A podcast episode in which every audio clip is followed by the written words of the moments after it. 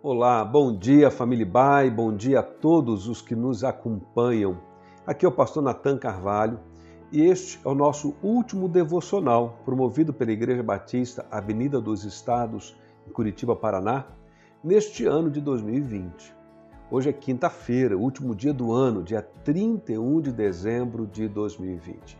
Amanhã, sexta-feira, primeiro dia do ano de 2021 nós não teremos este áudio de meditação como de costume.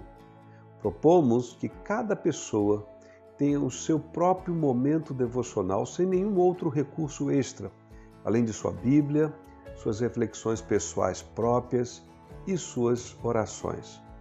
Sugerimos que você reserve um momento especial para orar e consagrar este novo ano que se inicia em sua vida, amanhã, dia 1 de janeiro, de 2021 e que seja um ano para o louvor e glória de Deus.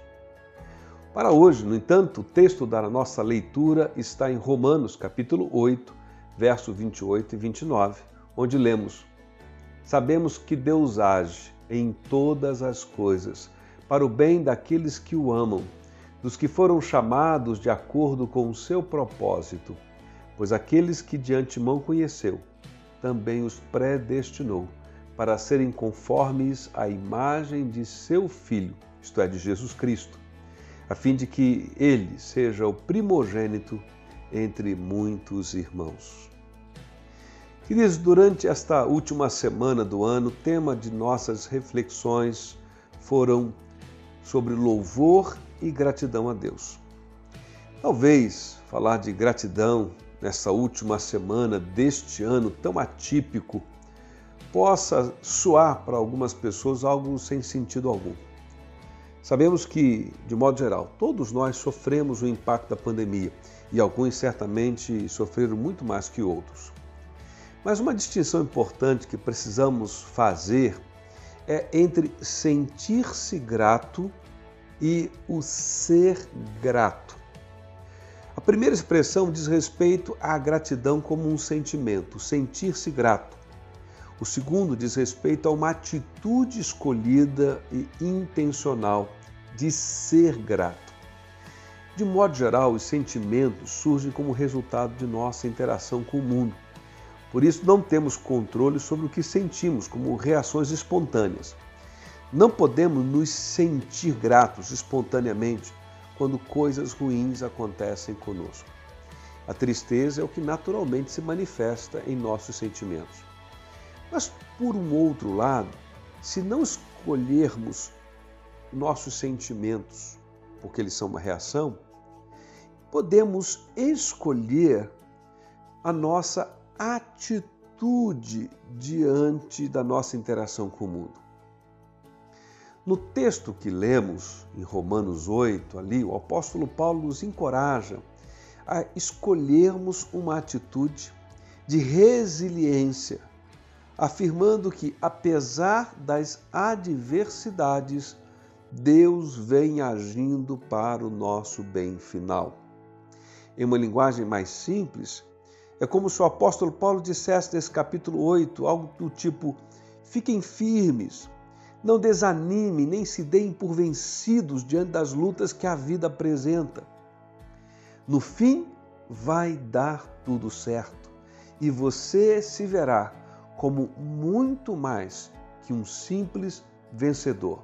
Você terá sido transformado em filho ou filha do Deus Pai eterno, Criador de todas as coisas. Queridos, querida, é aqui que se sobressai a atitude de gratidão e louvor a Deus que devemos escolher cultivar em nosso íntimo. Ser grato nos torna mais resilientes quando enfrentamos problemas e nos dá a possibilidade de ver a vida de múltiplas perspectivas, procurando lições, aprendizados e oportunidades de crescimento pessoal. A atitude de gratidão é uma escolha, uma escolha de fé e de esperança em Deus. É escolher olhar por cima das circunstâncias presentes a glória que está reservada na eternidade para os filhos de Deus. Lembre-se que neste mundo a vida não funciona como deveria. Este é um mundo quebrado todos estamos sujeitos a sofrer enquanto estivermos vivendo nele. Mas você não está sozinho.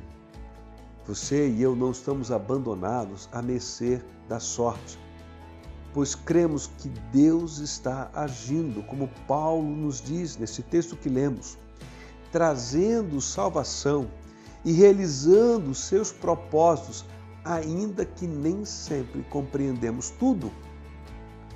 Estamos terminando o ano e não sei como você que nos acompanha se sente em relação a ele.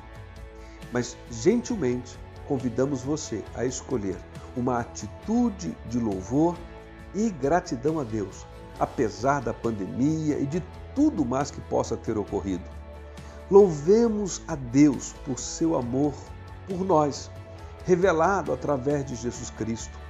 Sejamos gratos pela nossa salvação mediante a fé.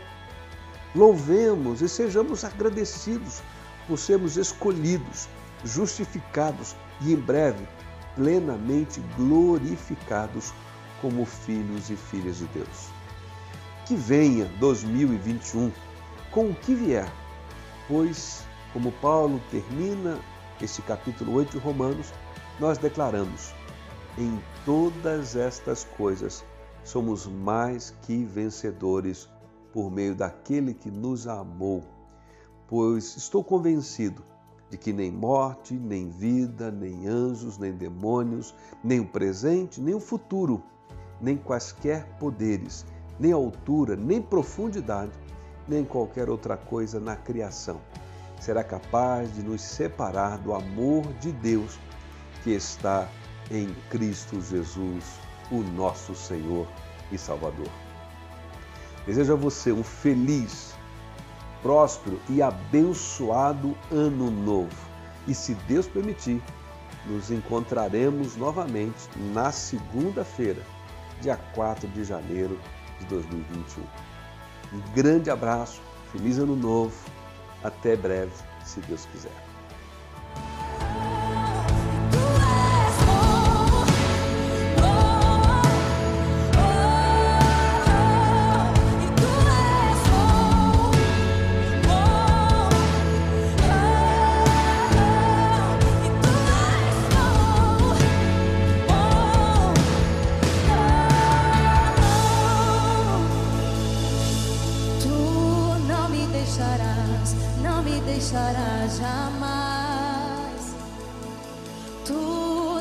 Deixarás, não me deixarás jamais.